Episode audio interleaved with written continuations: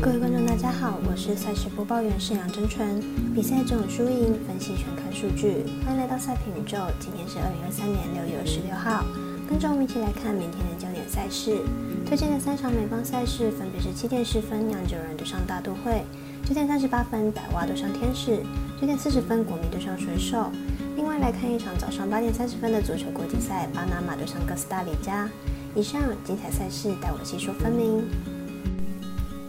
无论您是老球皮还是老球友，请记得点赞、追踪小王黑白奖的赛评宇宙，才不会错过精彩的焦点赛事分析以及推荐。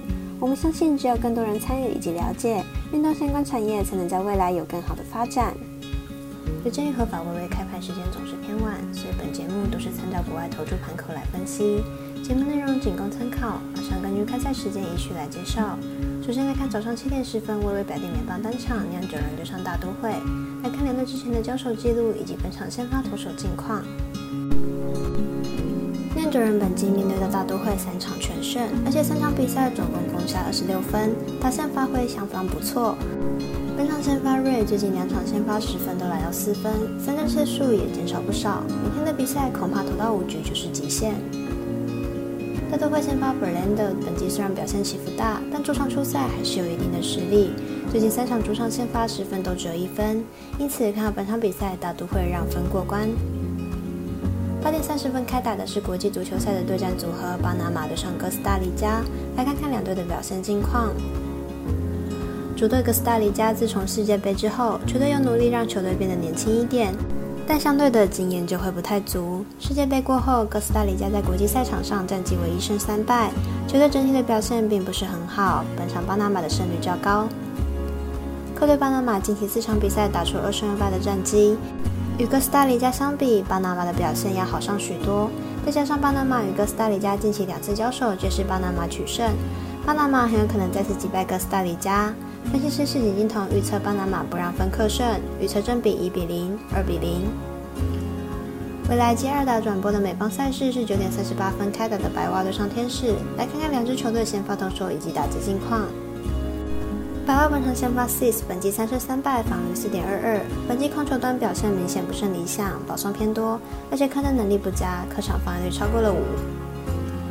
天使本场先发 Detmers，本季一胜五败，防御四点零二。本季控球不稳，被打击率偏高，不过依然有着不错的三振能力。上一场面对道奇，戏局无失分，送出了八次三振。白袜的打击能力明显不佳，近十场比赛场均只有三点三分，而且球队投手战力不足，失分偏多。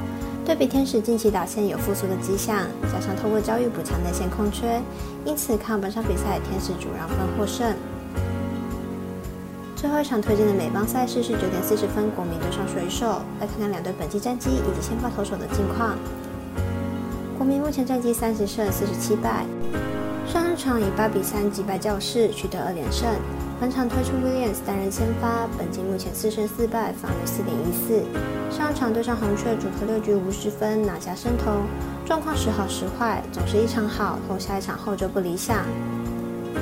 选手目前战绩三十七胜三十九败，上一场以二比三输给精英，进入场取得二胜三败。本场推出 Castillo 担任先发，本季四胜六败，防御二点八九。